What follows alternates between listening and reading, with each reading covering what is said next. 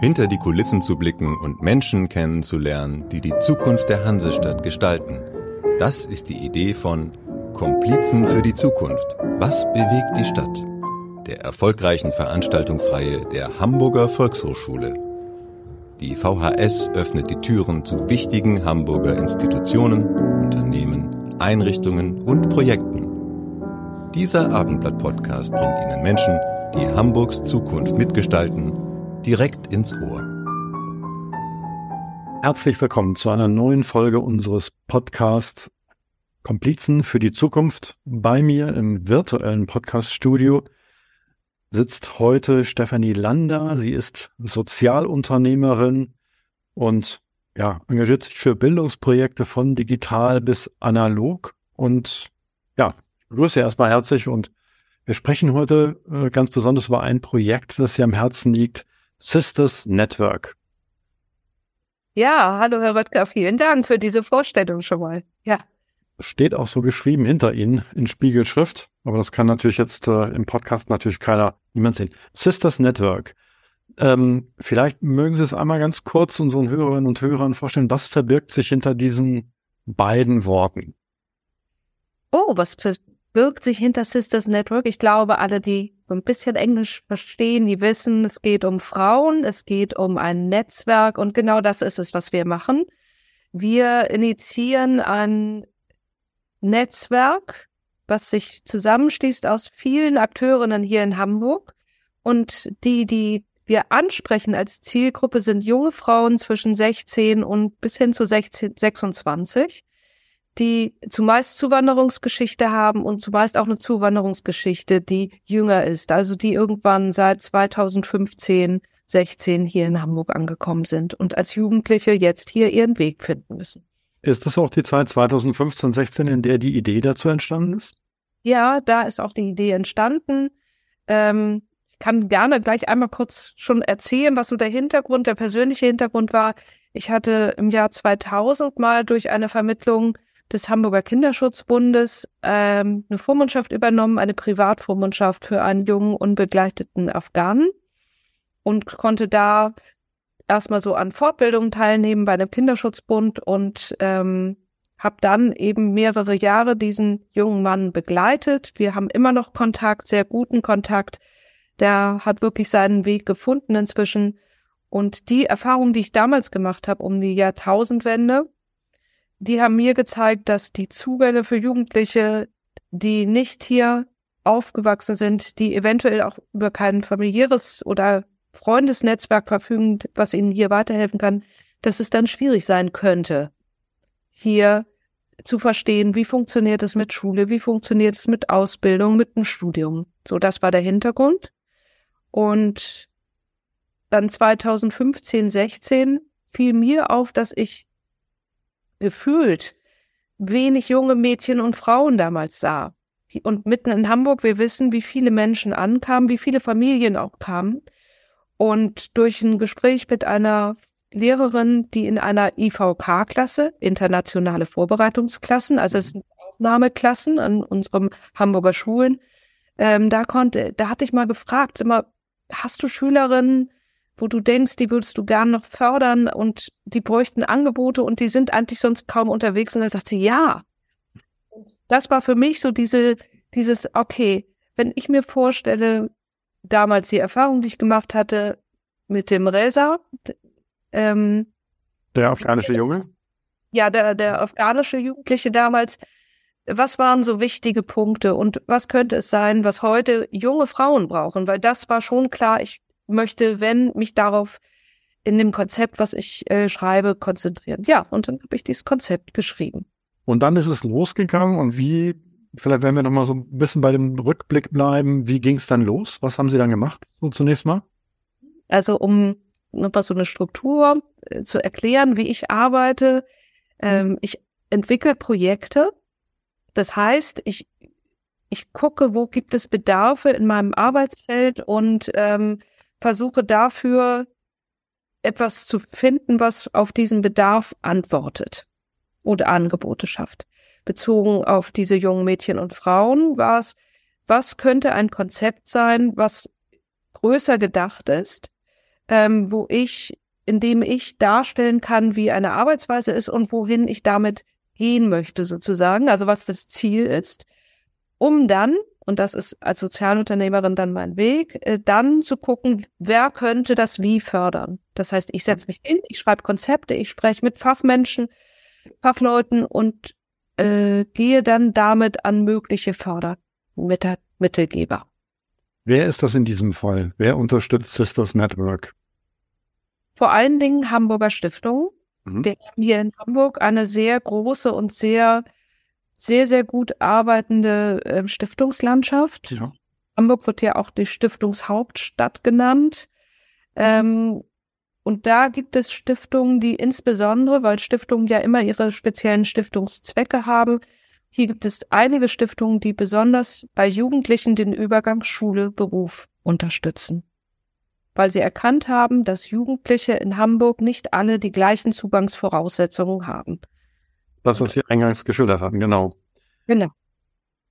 In der Vorbereitung unseres Gesprächs habe ich einen, wir haben einen ganz tollen Film, gibt es äh, über Ihre Arbeit, über einen Workshop ähm, in, in Ratzeburg mit äh, jungen, ja, jungen Frauen, ähm, die da beschreiben und so ein bisschen sozusagen auch eigentlich erzählen, was ihnen das gibt und ähm, wie sie sozusagen, wie stark sie da am Ende eigentlich rausgehen und wie toll sie diesen Austausch ähm, finden. Ist das sozusagen so ein ähm, ein ganz typischer Baustein, äh, mit dem Sie da arbeiten, dass Sie, was jetzt konnte gar nicht sehen, wie viele das waren, aber dass Sie sozusagen die Frauen, jungen Frauen zusammenbringen an der Stelle mit, auch mit, wie es da genannt wurde, Big Sisters, ähm, also mit großen Schwestern sozusagen, die wahrscheinlich da als Vorbild gel gelten und so. Ist das so typisches ähm, oder ist das so ein, eine Variante und es gibt ganz viele andere? Es ist auf jeden Fall ein ganz, ganz wichtiger Baustein. Mhm. Ähm, Sie haben diesen Film gesehen, der ist entstanden in Ratzeburg, wie Sie schon sagten. Und Ratzeburg ist, hat eine wunderbare Jugendherberge, die ideal liegt am See. Ratzeburg ist auch wunderbar. Ich sagen, man sah den See immer im Hintergrund, ja. Es ist einfach, das ist fantastisch. Und da waren wir wirklich inzwischen schon auch einige Male. Und dieses zusammen sich auf den Weg zu machen und auch mal zusammen einige Tage zu verbringen in einer Gruppe, ist für viele unserer Teilnehmerinnen das Highlight des Jahres. Ich habe gerade vor, ach, vor zwei Wochen saß hier eine Teilnehmerin, die zu mir sagte, Stefanie, manchmal bin ich so müde und ich kann nicht mehr. Und weißt du, was dann meine Schwester zu mir sagt? Erinner dich. Weißt du noch, wie das war, als wir in Ratzeburg waren? Das ist so toll und das gibt mir Kraft. Und das ist etwas auch, was uns motiviert, zum Beispiel diese Reisen, die sehr das ist sehr intensiv, so etwas vorzubereiten. Ähm, das ist auch, also da braucht man eine ganze Menge an Geld, muss ich ganz ehrlich sagen. Mhm. Ähm, es braucht viele Menschen, die da sich einbringen, um so etwas zu einem gelingenden Erlebnis zu machen. Ähm, aber diese Reisen, die sind wirklich das Highlight und wirklich was ganz Besonderes. Was wir von Anfang an gemacht haben, war, es so zu denken, dass es Gruppen gibt. Das heißt, ich starte bei Sisters Network, indem ich zum Beispiel über meine Schule davon höre, es gibt ein Angebot für junge Mädchen und ich könnte da ja mal gucken, ob da noch Plätze frei sind. Wenn ich dann ins Gespräch komme, mich hier vorstelle, dann bekomme ich meistens ein Angebot, ah, in der und der Gruppe, das könnte passen, da könntest du mal ausprobieren, ob du dazu passt. Und wenn ich in so eine Gruppe als Sister, sagen wir dann, als Teilnehmerin, als Sister starte, dann habe ich in dieser Gruppe vielleicht so zehn andere. Und die Big Sisters, die etwas älter sind, die ähm, ganz unterschiedliche ähm, Beweggründe haben, eben sich so zu engagieren, zum Teil, weil sie selber Zuwanderungsgeschichte erlebt haben und zeigen können, aha, ich hatte die gleichen Schwierigkeiten oder auch an ähm, junge Frauen, ähm, die, die einfach sagen, ich, ich weiß, ich habe sehr viel schon leichter gehabt, als es andere vergleichbar hatten und davon möchte ich gerne etwas weiternehmen. Mhm. In diesen Privilegien. Genau. Und ich habe dann diese, ich kann als Sister an so einer Gruppe teilnehmen, ich kann zu ähm, an Gruppentreffen teilnehmen, um einfach über das zu sprechen, was mir gerade auf der Seele liegt. Ich selber habe die Wahl, das mitzuteilen, was mir wichtig ist und kann gleichzeitig auch innerhalb dieser Gruppentreffen von anderen hören, was sie an Themen haben. Und dann entsteht so ein Austausch. Und Sister, das erleben wir immer wieder, als für eine Sister kann dann diese Erfahrung schnell kommen. Ich bin ja gar nicht alleine damit. Denn das ist für viele ganz wirklich das, was sie immer wieder auch erleben, dass sie so in diesem System erstmal versuchen müssen anzukommen, an Schule zu anzukommen, die Sprache zu erlernen, für sich eigene Ziele zu formulieren und dann zum anderen haben sie häufig in den Familien ähm, sehr viele Aufgaben, die sie übernehmen, weil sie diejenigen sind, die schneller die Sprache lernen, sind sie häufig für sehr viele andere Aufgaben noch zuständig, die sehr viel Zeit einnehmen. Sodass Freizeit und Selbstgestalten, das hat leider nicht so viel Raum. Und da kann Sisters Network aber so ein Pfeiler sein, wo sie sagen können, da möchte ich hingehen, das ist mein fester Termin. Das ist ja, Sie haben es gerade so ja, ähm, äh, beschrieben als Austausch und so. Es ist aber schon in diesem Video, wenn man die jungen Frauen hört, es war schon ganz, ganz, ganz wesentlicher Punkt, dass sie dieses, dieser Austausch, diese Gespräche stark gemacht haben. Ne? Also, ähm, dass sie sich, eines, eine Mädchen hat das, eine junge Frau hat das so beschrieben, ähm, dass sie äh, sich jetzt endlich traut, ihre Meinung zu sagen. Ja. So als ein Beispiel fand ich ganz, ganz, äh, ganz bedeutend. Oder glaube ich auch, dass diese Big Sisters da ähm, wirklich so als, als Vorbilder oder ich kann es schaffen, äh, Signale ähm, so da sind äh, in, in, in, so einem, in so einem Raum. Vielleicht auch Frauen, die sie sonst wahrscheinlich niemals so gar nicht kennengelernt hätten oder so. Ne? Das ist vielleicht auch, auch so ein Punkt ähm, da, da gewesen. Wie groß ist so eine Gruppe? Unterschiedlich. Ich muss ganz ehrlich sagen, vor Corona hatten wir größere Gruppengrößen. Es war leichter, ähm, regelmäßige Gruppentreffen zu veranstalten. Das ist im Moment eine Herausforderung, weil viele über die Zeit der ähm, Kontaktbeschränkungen doch stärker wieder aufs Häusliche zurückgeworfen waren und ähm, und es, das ist nur Beobachtung, die viele Einrichtungen machen, dass es einfach für Menschen nicht mehr so einfach ist, Commitments einzugehen. So, ähm, da, wenn wir das eine sind diese Gruppen. Mhm. Dann haben wir, ich habe von den Reisen haben wir ja bereits gesprochen. Dann haben wir aber auch Angebote, die ähm, die gruppenübergreifend sind, wie wir so sagen. Wir haben das große Glück, dass wir eine wunderbare Frau haben, die mit uns kreatives Schreiben macht. Und das ist die Hamburger Kinder- und Jugendbuchautorin Isabel Abedi, mhm. die wirklich ähm, mit Herzblut und ähm, einer großen Offenheit ähm, das anbietet, dass wir zusammen Texte schreiben. Und das ist etwas, was zum Beispiel bei den Sisters auf eine unglaublich große Resonanz trifft. Wir hatten im vergangenen November die Möglichkeit, ähm, im Literaturhaus in Hamburg bei einer Solidaritätslesung für den Iran ähm, konnten die Sisters eigene Texte lesen im Literaturhaus und das war unglaublich, welche, ich kann wirklich sagen, Wellen das geschlagen hat. Denn die Teilnehmerinnen bei uns ähm, sind Teilnehmerinnen, denen ganz wesentlich erstmal die Sprache gefehlt hat. Und zwar die deutsche Sprache. Aber sie haben ja ihre eigenen Sprachen und sie haben ihre eigenen Geschichten. Und sie haben auch ihre Botschaften. Und von, von meinem Bild aus braucht es einfach ähm, es braucht die Wege zu zeigen, guck mal, das sind diese jungen Frauen und seid offen, öffnet euer Ohr für diese, für dieses Wissen, für diese Erfahrung, für diese Botschaften dieser jungen Frauen, denn die können euch auch was erzählen. Mhm. Ja. Denn das, das, ist häufig so, dass eben ein junger Mensch, gerade ähm, geflüchtet, kommt dir an, es geht ganz viel so, das muss ich erstmal lernen, das wird dir beigebracht. Und was uns wichtig ist, ist auch zu sagen, diese jungen Frauen, die äh, können einfach auch ganz, ganz viel. Und auch das ist wichtig in dem ganzen Prozess des Ankommens, auch das immer wieder zu bestätigen. Klar, das eine ist hier zum Beispiel in Schule die Jahre aufzuholen, die manche durch die Flucht verloren haben. Ähm, aber auch immer zu sagen, und, und du kannst viel. Ja, auch in, also wenn Sie gerade so beschrieben haben, dass Sie erstmal die Sprache lernen können, das hat man jetzt in dem Video, oder die sind hier aufgewachsen, also so klingt es. ähm, also das, äh, das glaubt man gar nicht. So, ähm, aber ähm, wenn Sie, vielleicht wenn Sie noch mal so ein bisschen äh, sagen, welche Nationalitäten sind, sind das, ähm, ist das sozusagen, das schien ganz bunt zu sein, um das mal, um das mal so zu beschreiben. Also äh, ganz viele unterschiedliche Nationalitäten. Hat sich das verändert jetzt nochmal, auch durch Ukraine?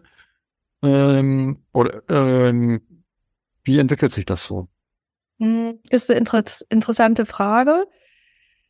Ähm, wir haben aktuell keine Geflüchteten aus der Ukraine bei uns in den Gruppen. Ähm, ich glaube auch, dass deren Bedarfe an Unterstützung andere sind. Ähm, jedenfalls aktuell, das kann sich verändern. Ähm, und die Teilnehmerinnen, die aktuell bei Sisters Network sind, sind wirklich, ich kann sagen, von Afghanistan, Iran, Irak, Syrien, ähm, Libanon, äh, Marokko, ähm, Kamerun, äh, Äthiopien, Eritrea, ähm, bis hin zu Mexiko. Wir haben auch eine junge Mexikanerin bei uns dabei. Okay. Ist, das ist ja dann wahrscheinlich, das eine ist ja wahrscheinlich das, was sie sozusagen in, in diesen Gruppen lernen, auch von den, Big, von den Big Sistern ähm, oder so. Aber es ist auch wahrscheinlich dann auch, und deswegen ja wahrscheinlich auch dieser zweite Teil des Namens, nämlich Network, da entstehen auch, da entstehen ja wahrscheinlich dann auch wirklich hm, Beziehungen oder ein Netzwerk untereinander, mit denen die sich dann darüber hinaus wahrscheinlich auch helfen, oder? Und sich ja. unterstützen. Ja, ja, und ich glaube, auch das ist genau das, was es bei uns spannend macht, weil wir, ähm, wir einfach ganz viel hier in Gruppen sind. Und wenn ich auch als junge Frau ähm, dann vielleicht noch nicht ganz noch ein bisschen auch unsicher bin, was will ich hier eigentlich, was, was kann ich hier und was ist das für eine Gruppe, ähm, und dann hierher komme und dann sind vielleicht fünf andere, die auch eine ähnliche Geschichte haben wie ich, dann fühle ich mich damit schon nicht so alleine. Und mhm. insofern schon allein neulich, wir hatten ein Treffen, ähm, da sprachen plötzlich dann mehrere Sisters untereinander, haben sich beraten, ähm, was Aufenthaltsrecht und so weiter anbelangt. Das sind schon Fachfrauen. Die brauchen in dem Bereich zum Teil eigentlich gar nicht mehr so viel von außen, wobei wir da auch gucken, wo wir Unterstützung leisten können. Aber da ist schon sehr viel Wissen da und da ist hier irgendwo, wo man es austauschen kann.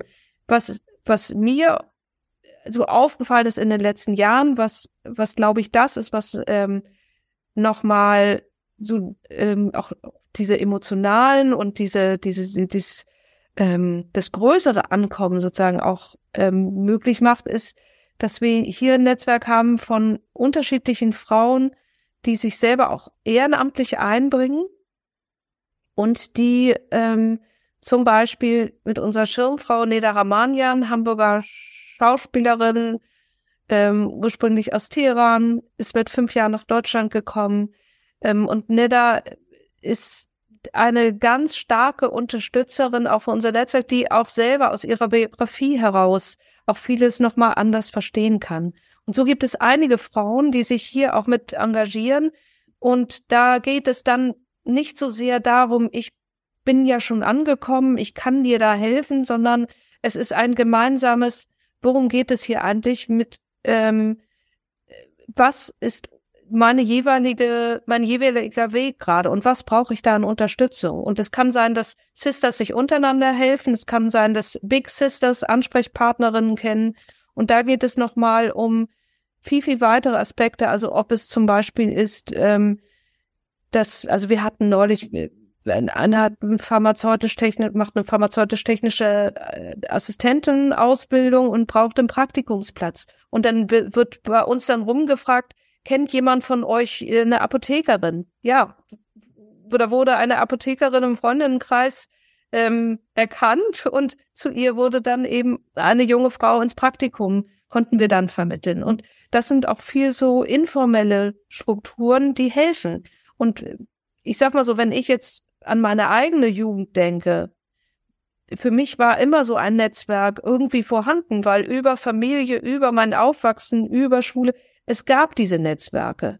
Was ist aber, wenn ich irgendwo ankomme, vielleicht auch erst mit 15, 16, und ich habe dieses Netzwerk nicht und meine Eltern haben das schon gar nicht mhm. und vielleicht fehlt auch meinen Eltern das Wissen, wie das Netzwerk hier auch wichtig sein könnte für mich als Schülerin und für uns als Familie. Naja, aber das baut man ja auch nicht so von jetzt auf gleich auf, ähm, sondern da ist natürlich so eine Unterstützung äh, wahrscheinlich wirklich Gold wert. Ja. Ähm, wenn unsere Reihe heißt ja, und auch diese Reihe der, der VHS, mit, der, ähm, mit denen, ähm, wo ja dann sozusagen Menschen und Einrichtungen besucht werden, die äh, Komplizen für Hamburgs Zukunft sind.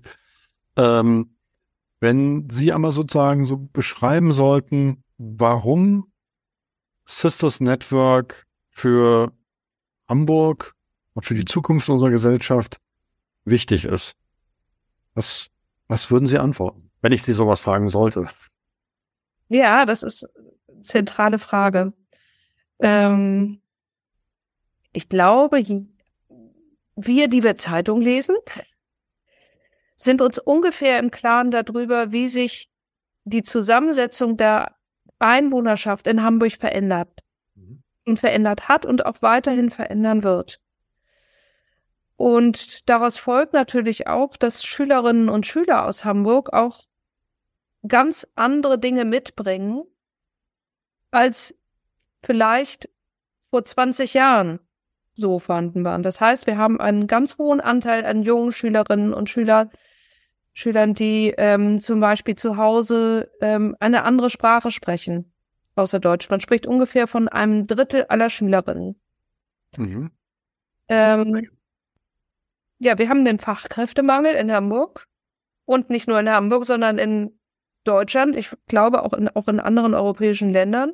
Und unsere Antwort darauf könnte unter anderem sein, dass wir mehr in Bildung und in Jugendliche investieren und gucken, was ist der Bedarf von jungen Menschen ähm, an Unterstützung, um ihnen auf ein, in einen gelingenden ähm, Zugang in Berufe, in Ausbildung, ins Studium zu verschaffen. Und ich glaube, dass wir es uns nicht leisten können, als Gesellschaft da viele Jugendliche zu verlieren, wie es im Moment nämlich ist. Es gehen viele Jugendliche nur mit gering qualifizierten Abschlüssen von den Schulen ab. Ausbildungen bleiben häufig nicht besetzt, also Lehrstellen sind häufig nicht zu besetzen. Und da klafft eine Lücke. Und ich glaube, dass diese Lücke, ähm, da brauchen wir auf jeden Fall natürlich außerschulischen, außerschulischen Unterstützung, brauchen wir, glaube ich, auch mehr und mehr auch außerschulische Akteurinnen, die erkennen, welche Unterstützungsbedarfe gebraucht werden. Das, was, wo mit wir zu tun haben. Das ist nun mal unser Thema. Wir unterstützen junge Mädchen und Frauen, indem wir uns mit ihren Lebenswelten beschäftigen, indem wir Raum geben, ähm, dass sie ihre Themen hier auf den Tisch bringen können und indem wir darauf passende Angebote entwickeln, gemeinsam mit den jungen Mädchen und Frauen.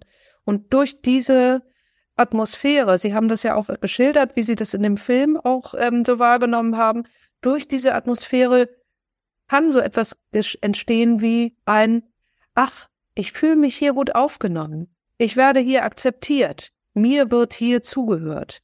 Ich darf hier meine Meinung äußern. Und es geht hier nicht nur harmonisch zu. Das ist mir auch immer wichtig. Es ist kein, äh, kein Club, wo sich immer alle lieb haben, sondern es ist auch ein, ein, eine Struktur, in der ich besonders auch sehr viel Wert darauf lege, dass auch unterschiedliche ähm, Meinungen auch ausgehalten werden, weil das mein Verständnis ist von Demokratie. Und diese Räume gibt es meiner Ansicht nach viel zu wenig, weil ich glaube, also für mein Verständnis ist es so für junge Menschen ähm, wichtig, auch in diese Auseinandersetzungen gehen zu können, um überhaupt das auszuhalten. Es gibt unterschiedliche Wege, es gibt unterschiedliche, ähm, zum Beispiel Startmöglichkeiten.